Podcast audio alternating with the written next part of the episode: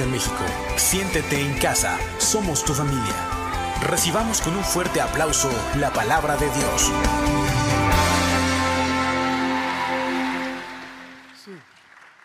Hola, hola. Buenas tardes, ¿qué tal? ¿Cómo están? Bienvenidos, gracias. Después de la presentación de mi hermano Omar, ya me sentí más delgadito.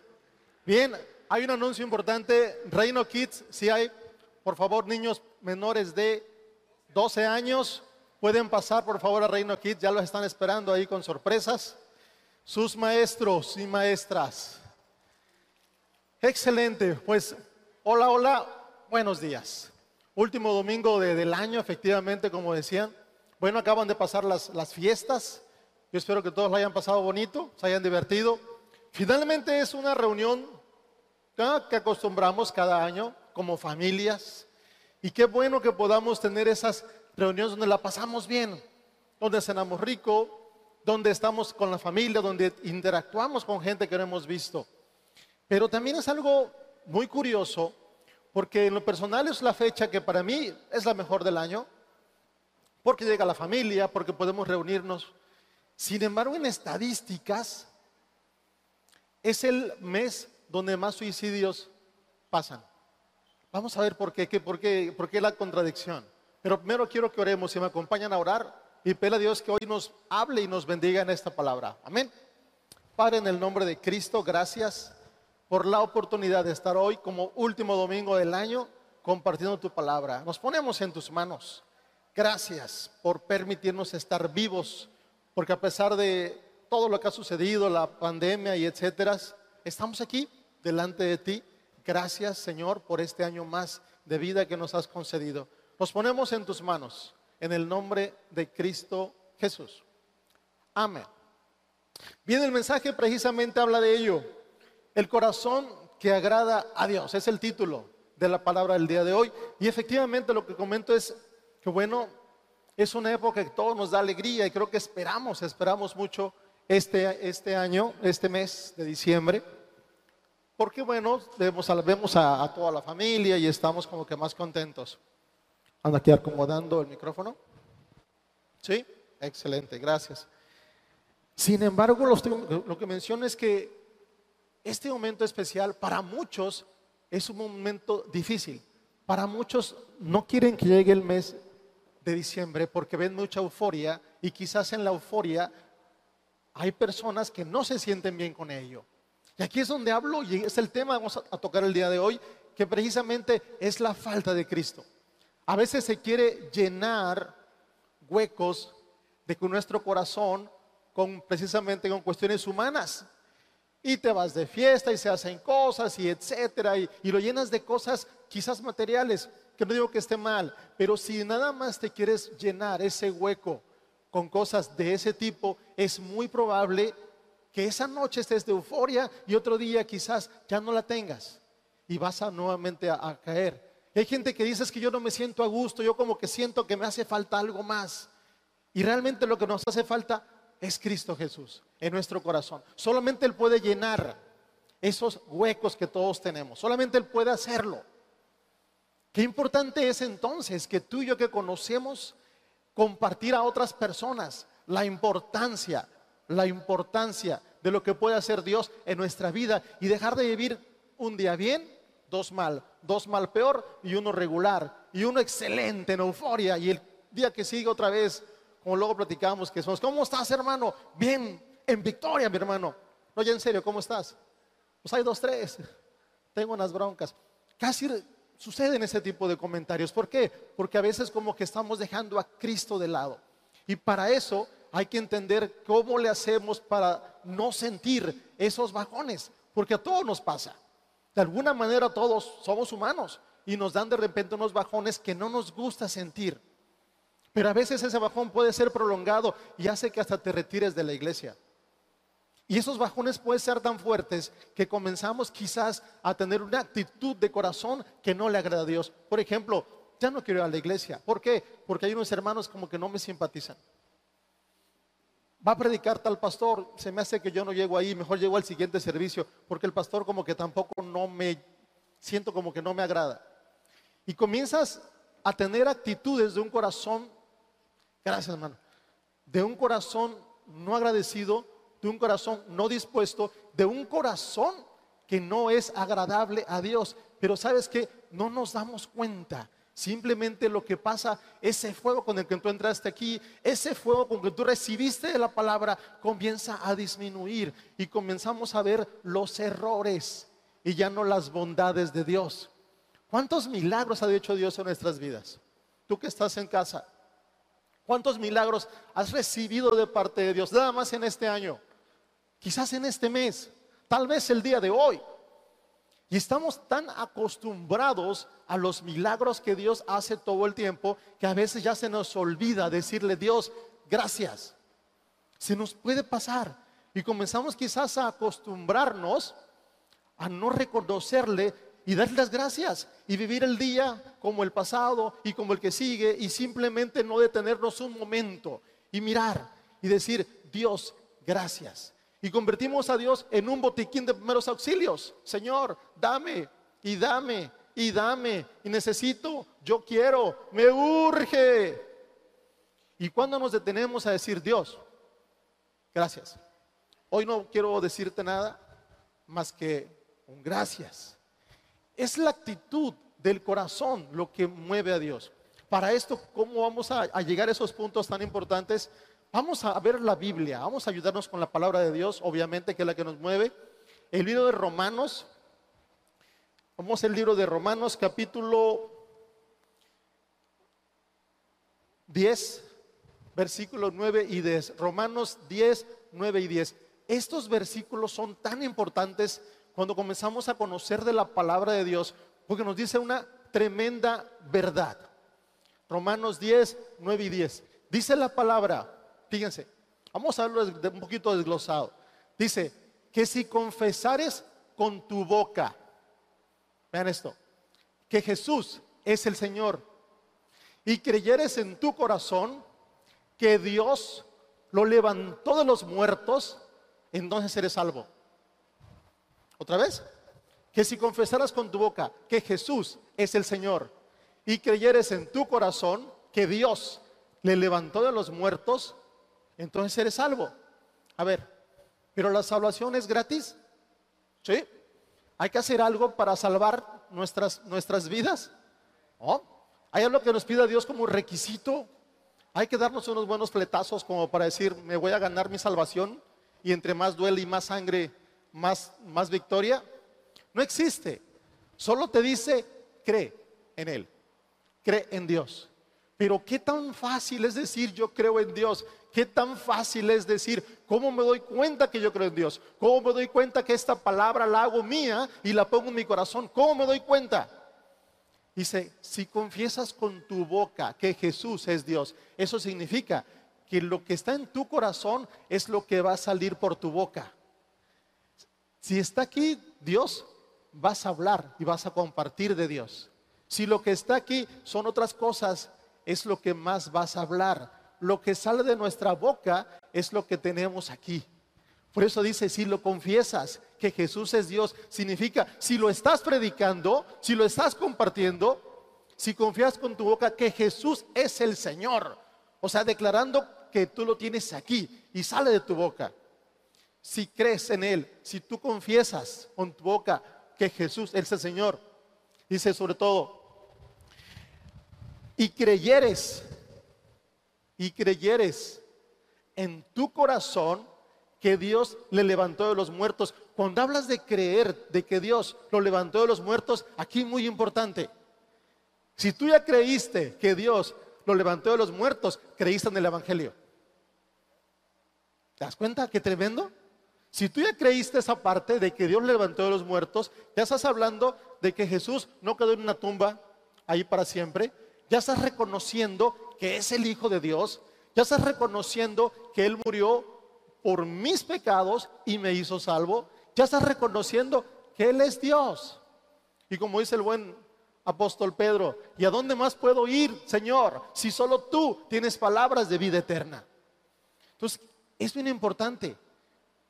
Cuando tú lo estás confesando es porque es lo primero que está en tu corazón. La pregunta es, ¿cuál es el tema que más hablamos tú y yo todos los días? Y eso es para cada quien. ¿Qué es lo que más nos sale de nuestra boca? ¿Cuál es el tema principal de tuyo y mío? Puede ser un tema laboral, puede ser el fútbol, puede ser lo que tú quieras. Pero ¿dónde está la parte de Dios? Tú lo sabes y yo lo sé. Cada quien sabemos. Pero cuando le creemos en nuestro corazón que Dios le levantó a los muertos, entonces reiteras y eres salvo. Y el versículo que sigue nuevamente lo confirma. Increíble. Lo vuelvo a confirmar. Dice, porque con el corazón se cree para justicia. ¿Somos salvos porque somos justos? ¿Somos salvos porque somos buenos?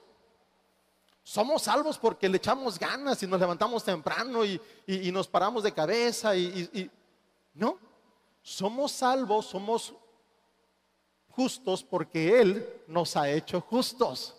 No porque Dios tengamos algo que ver en eso. Dios nos ha hecho justos a ti y a mí. Y por tanto, Él nos ha hecho justos y por tanto somos salvos. Dice, por el corazón se cree para justicia, pero con la boca, una vez más, se confiesa para salvación. Si entendemos este pasaje y lo estamos llevando a cabo, entonces nuestra actitud debería de cambiar. Ya no tengo que ver que si la iglesia, que si mi hermano, que si mi familia, que si la alabanza, que si ya no tengo que ver esos pretextos para poner mi corazón duro yo voy con un corazón receptivo a escuchar lo que Dios me va a hablar el día de hoy. No importa de quién venga la palabra, no importa de dónde sale el agua, que salga el agua y que me llene de su Espíritu Santo, no importa de quién sea. No importa la palabra que se dé, si viene de parte de Dios y si está en la Biblia, entonces nos va a satisfacer. Lo malo es que a veces resulta que nos hemos encontrado con situaciones de que decimos, es que esa parte ya me la sé, esa ya la he escuchado. Bueno, esa ya es de memoria, esa ya es de todos los domingos. Y dejamos de sorprendernos de las cosas de Dios. Y por eso son los bajones, por eso son las caídas, porque dejamos la opción de sorprendernos, dejamos un lado y nos acostumbramos a que Dios es el Dios de milagros y que siempre las cosas las va a hacer Dios bien.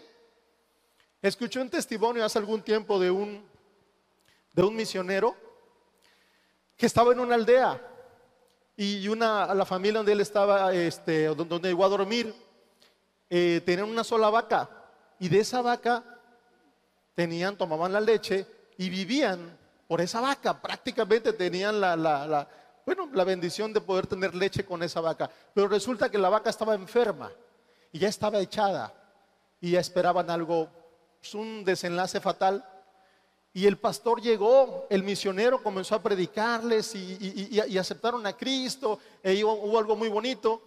Y después le dijeron, oiga, nuestra vaca está enferma. ¿Puedo orar por ella? Por favor. Y él como que dijo, ah, caray, pues yo no sé si se ore por los animales. No sé si debería de orar. Dice, pero, pero este, pues lo voy a hacer. Y dice que se sintió raro orando por un animal, porque dices que nunca lo he hecho, pero la gente se lo estaba pidiendo, gente recién convertida, por supuesto. Entonces, oró por la vaca y otro día que tenía que irse, dice que en la noche estaba pensando, Dios mío, ¿qué fue lo que pasó?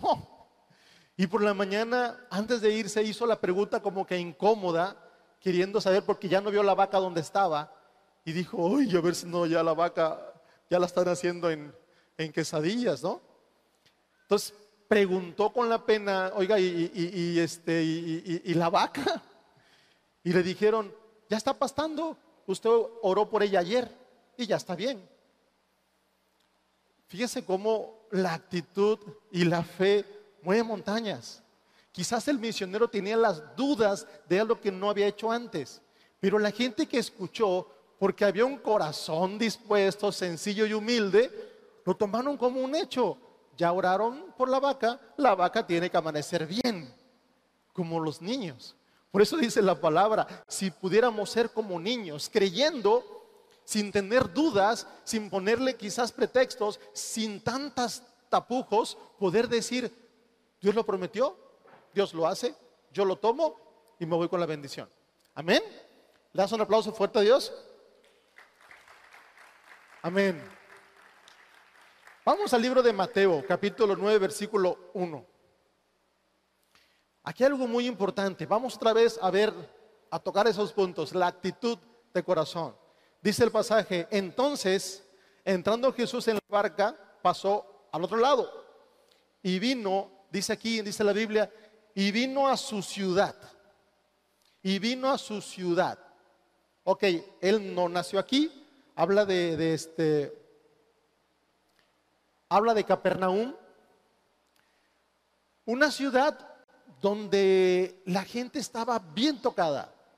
Jesús llegaba, dice, como a su casa, a su ciudad, porque la gente le ve como adoptado. Y él llegaba y la gente tenía hambre de conocer de la palabra, de, más de, la sabiduría de, de este hombre de Dios y la gente se acercaba y dice la Biblia que allá en Capernaum había milagros, había sanidad, había cosas tremendas porque la gente llegaba y se reunían todos y dejaban lo que tenían que hacer para después y todos querían escuchar lo que decía Jesús. Algo muy, muy bonito. Y los milagros se daban uno tras otro, algo muy, muy padre. ¿Por qué? Porque la actitud de las personas era diferente la actitud de las personas eran de creer en ese varón como hijo de Dios y escuchaban su palabra y hacían lo que él decía y, tenían una pasión por lo que Jesús decía. Y por causa de, miren esto, es muy importante mi familia, por causa de los milagros fluían de una manera tremenda, por la actitud y corazón del pueblo. Alguien dice, pero Jesús es más poderoso. Sí, sí, sí lo es. Y Jesús puede hacer lo que Él quiera, es Dios. Pero miren lo que nos enseña la Biblia. Vemos el siguiente pasaje, por favor, que es el libro de Marcos 6, 5 y 6. Aquí es otra ciudad. ¿Saben dónde es aquí? ¿Dónde pasó esto? ¿Sí? Nazaret, donde él creció. Y vean lo que pasa. Dice, lo de acá y no pudo hacer allí ningún milagro, salvo que sanó a quienes? A unos pocos enfermos. ¿Qué pasó ahí? Y no pudo, ¿acaso Jesús no pudo hacer milagros? Es Dios. ¿Qué pasó? Y no pudo hacer algunos milagros, salvo que sanó unos pocos enfermos poniendo sobre ellos las manos. ¿Recordamos cuántas veces Jesús no tenía que ir a poner manos? Tan solo daba la palabra y el milagro se, hacía. ¿Se acuerdan? Dice la Biblia que aún el apóstol Pablo, Pedro y Pablo, con la sombra, con estaba el sol, el enfermo aquí, y con la pura sombra de ellos, los enfermos sanaban. Y aquí Jesús tuvo que imponer las manos sobre los enfermos para que fueran sanos. Y dice, y pues no pudo hacer allí milagros. Los que conforme a su voluntad, obviamente, hubo gente que obviamente sí, sí buscó de Dios, sí tuvo la humildad de corazón, sí tuvo la actitud y hubo un milagro. Pero ¿qué dice el versículo siguiente? Dice que Jesús, miren esto, y Jesús estaba asombrado de la incredulidad de ellos. Jesús estaba asombrado. Yo aquí nací, de aquí soy. Creo que tengo buen testimonio el tiempo que estuve aquí. Y Jesús estaba asombrado de la incredulidad de ellos y recorría las aldeas de alrededor enseñando. Entonces, ¿qué pasó aquí? A diferencia de Capernaum, que la gente estaba metidaza con Dios y la gente escuchaba la palabra, aquí lo vieron crecer. Yo creo que más de uno decía, pues es Jesús, el hijo del carpintero. Ahora resulta que, se, se siente más. Y ahí en ese lugar, en Nazaret, él dio una palabra tremenda que fue lo que hizo que la gente también se molestara. Él habló lo que dijo el profeta Isaías. Ahí lo dijo. Recuerden que en, en ese tiempo, en los libros de profetas mayores, Isaías, Jeremías, era algo que ellos seguían todo el tiempo. Y fue que dice ahí, Jesús les dijo en una sinagoga, les dijo, el Espíritu de Dios está sobre mí. citando lo que dijo Isaías. Oh, la gente brincó y dijo, ¿cómo te atreves? Tú eres el hijo del carpintero. ¿Cómo es posible? Y la actitud de ellos hizo que no hubiera milagros. No había. Entonces, si estamos entendiendo que Dios es maravilloso, sí. Dios es hermoso, sí. Dios es misericordioso, sí. Pero si nuestra actitud es no creer que Él pueda hacerlo, entonces no va a pasar nada. Mucho cuidado. En su perfecta voluntad y por su misericordia, tú y yo estamos aquí. Tú y yo estamos aquí. Por su misericordia. Porque Él le ha placido que tú y yo estemos aquí. Pero con ese corazón incrédulo, duro como una piedra, entonces las cosas no van a pasar. Es que yo ya llevo como 20 años en este desierto porque el corazón ha sido duro. Y pueden ser otros 20 porque solamente se dan vueltas en el desierto porque el corazón sigue aún incrédulo. Es que llego a la iglesia y nomás de ver a los hermanos fulanos, ay, se me mueve el hígado. Yo los conozco como son y no son testimonio para mí. Y nos sentimos religiosos. Y recordemos que a Jesús lo que menos le gustaba era eso, los religiosos. Les dijo un día sepulcros blanqueados a los fariseos. Porque no le gustaba eso. Él veía no lo de afuera, veía lo de que estaba dentro del corazón. Y en el corazón de esas personas había dureza e incredulidad. Y por eso no había milagros. ¿No será que de repente caemos en situaciones así y buscamos el milagro y buscamos y nos quejamos y, decimos, ¿y por qué conmigo no pasa nada? Y ya vi que a fulano Dios le hizo el milagro y a este también por acá y conmigo no pasa nada. ¿No será que tenemos un corazón que no está, ah, no está avanzando como a Dios le gustaría? Hay un pastor que hizo una, pues, una dinámica. Había un, como pecera metió una piedra y metió una esponja. Y él dijo, así como está esto, así está, así estamos en el servicio el día de hoy. Vamos a compararnos. Sacó la piedra y sacó la esponja. ¿La piedra estaba mojada? Sí, obvio, porque estuvo en el agua. ¿La esponja estaba mojada? Obviamente. Pero a la vuelta de poco tiempo, la piedra ya no estaba mojada, ya solamente estaba dura y seca y la esponja la volvías a apretar y seguía saliendo agua. Decía, es una comparación. Hay quienes efectivamente se pueden meter al río de Dios y estar en la alabanza y decir, Señor, gracias porque yo no soy como los demás. Y Señor, gracias porque aquí estoy contigo. Y Señor, lléname y mojame. Y efectivamente Dios derrama sobre todos los que estamos aquí. Y en casa, por supuesto, Dios lo está haciendo en gran manera. Pero si el corazón está duro, en poco tiempo se va a secar esa unción de Dios. Pero si somos tuyos como una esponja, entonces va a quedar ahí. Y cuando necesites que tu vasija esté llena, tan solo vas a apretar y va a salir agua. Y es lo que sale de nuestra boca cuando el corazón es como una esponja. Amén. Dale un fuerte aplauso al Rey de Reyes y Señor de Señores. Vamos al libro de Isaías, capítulo 66, versículo 2. Bien, entonces, ¿cómo quiere Dios que tú y yo caminemos? ¿Cómo quiere Dios que tú y yo seamos delante de su presencia? Dice el libro de Isaías 66, 2. Dice, mi mano hizo todas estas cosas. Y así todas estas cosas fueron, dice Jehová. Pero, ahí viene el buen pero, miraré aquel que es pobre y humilde de espíritu y que tiembla a mi palabra. ¿De quién habla?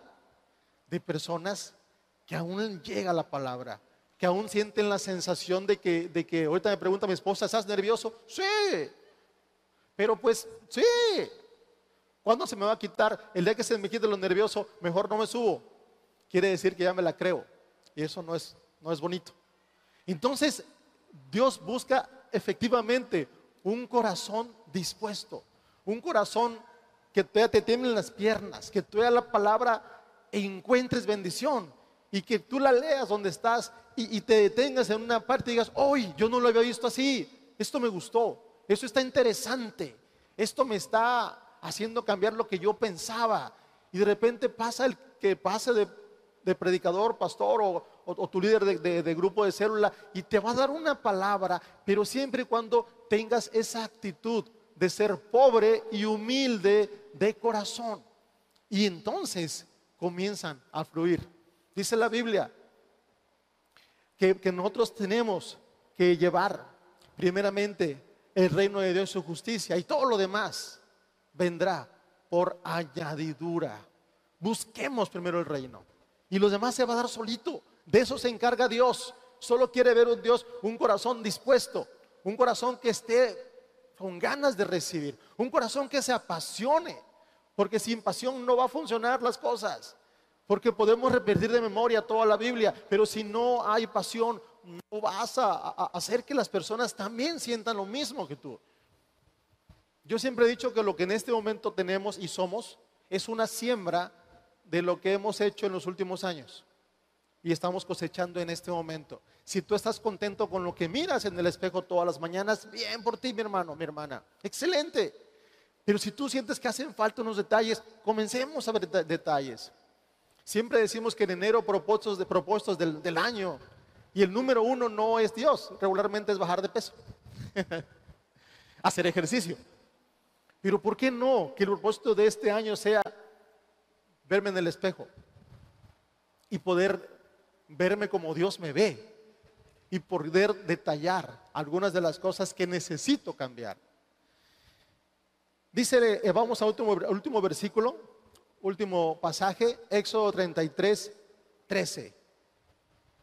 Dice la Biblia, ahora pues, si he hallado gracia en tus ojos, te ruego que me muestres ahora tu camino para que te conozca y halle gracia en tus ojos. Y mira que esta gente es pueblo tuyo. ¿Saben quién dijo esas palabras? Las dijo Moisés. Moisés le dijo, Señor, si tú vas a ir conmigo, yo voy, a donde sea. Hay que sacar un pueblo de más de un millón de personas, lo hacemos. Pero si vas conmigo, si tú no vas, no lo voy a hacer. Recuerda que también este es pueblo tuyo. Un Moisés contestándole a Dios, es que si voy contigo, pues que si vas, yo voy. Si tú no vas, yo no voy. Y son palabras que tenemos que hacer tú y yo todos los días.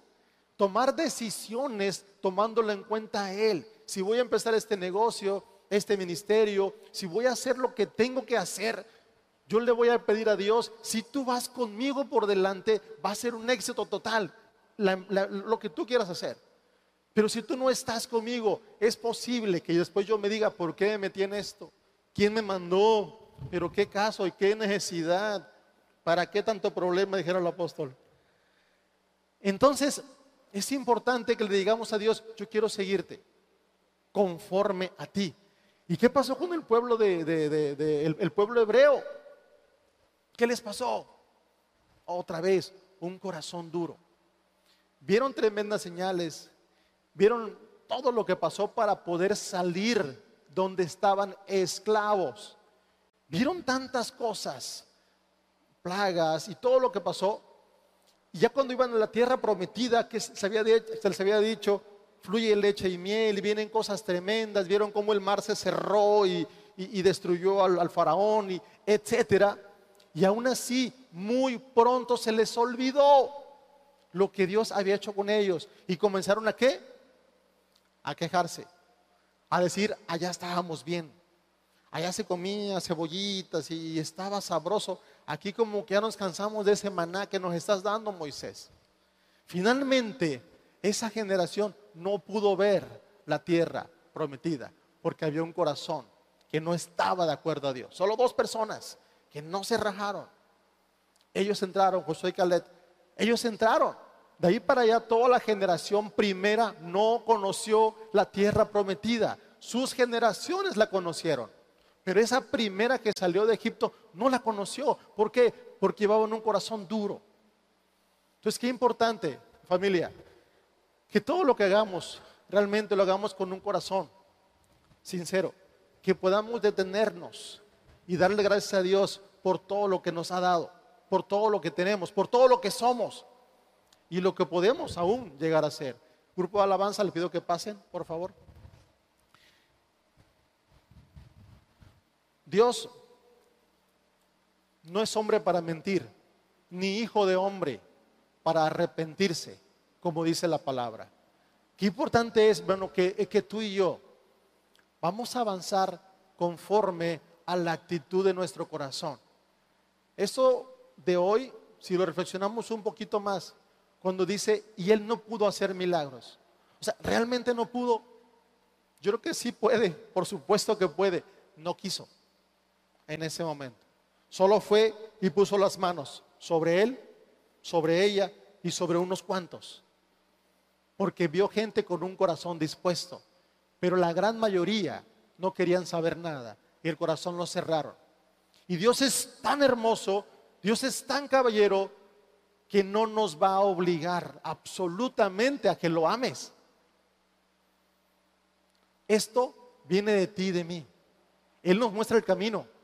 Él nos muestra cómo hacerlo. Él nos enseña cómo, pero una vez más nos dio un don que se llama libre albedrío. Y ese don lo tomamos tú y yo.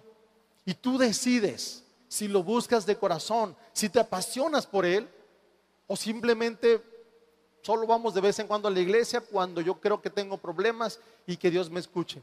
¿Y saben qué es lo curioso? Que Dios lo hace. Que Dios lo hace. Dejo de hacer mil cosas y vengo y prum, me da el milagro, porque así es Dios de misericordioso. Pero qué necesidad de andar de tumbo en tumbo. ¿Qué necesidad? Cuando sabemos que tenemos un Dios que lo puede hacer. Busca el reino de Dios y su justicia y todo lo demás viene por añadidura. Amén. Nos ponemos en pie, por favor.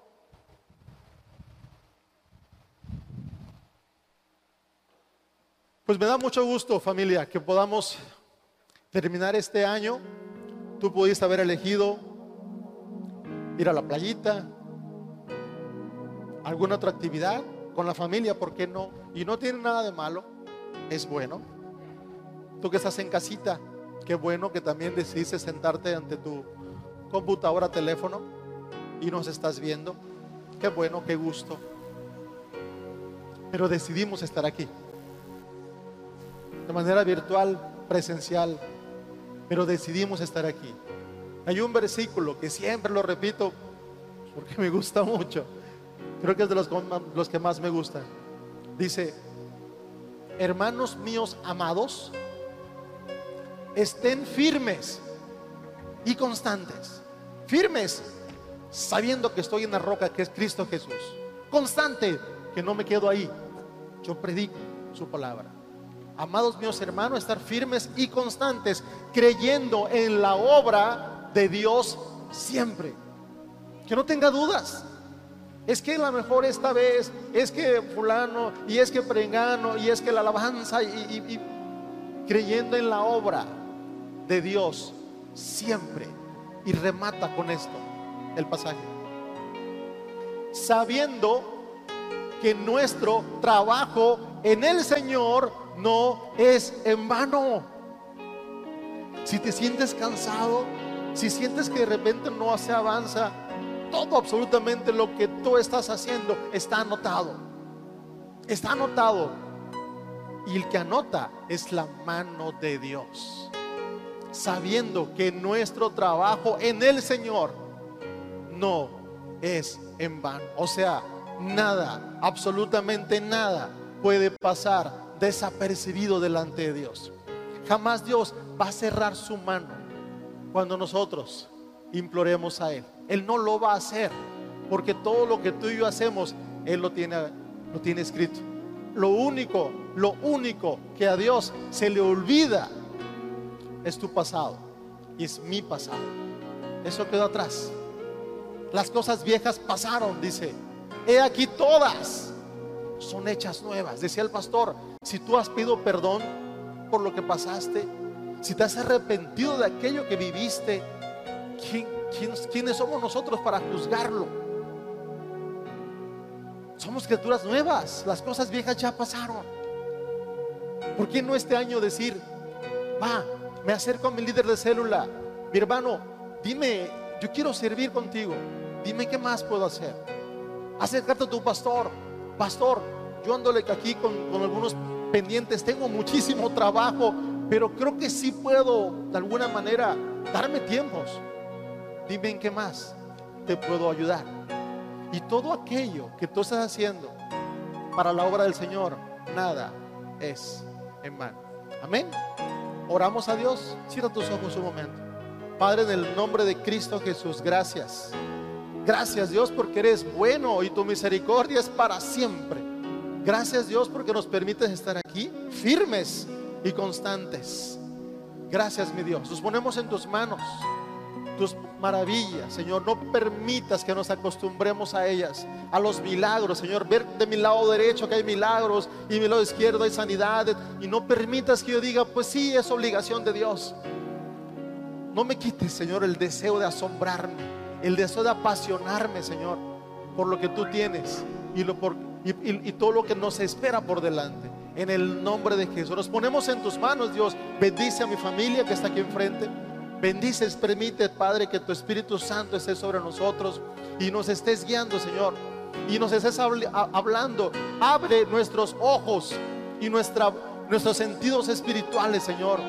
Que podamos escuchar y ver lo que tú nos quieres enseñar, Señor. Ayúdanos a ser mejores todos los días y perdona, Señor, todo aquello que no hemos hecho bien. Perdónanos, Señor. Consciente o inconsciente, perdónanos y ayúdanos a seguir adelante apasionados por ti, Señor. No ser los mismos, salir cada vez que escuchamos la palabra diferentes. Hay una palabra que yo me llevo el día de hoy y esa me la llevo en mi corazón y la hago mía, porque sé que eres tú hablándome, Dios. Gracias, Padre. Nos ponemos en tus manos, te damos la gloria, la honra y la alabanza por siempre. En el nombre de Cristo Jesús. Amén.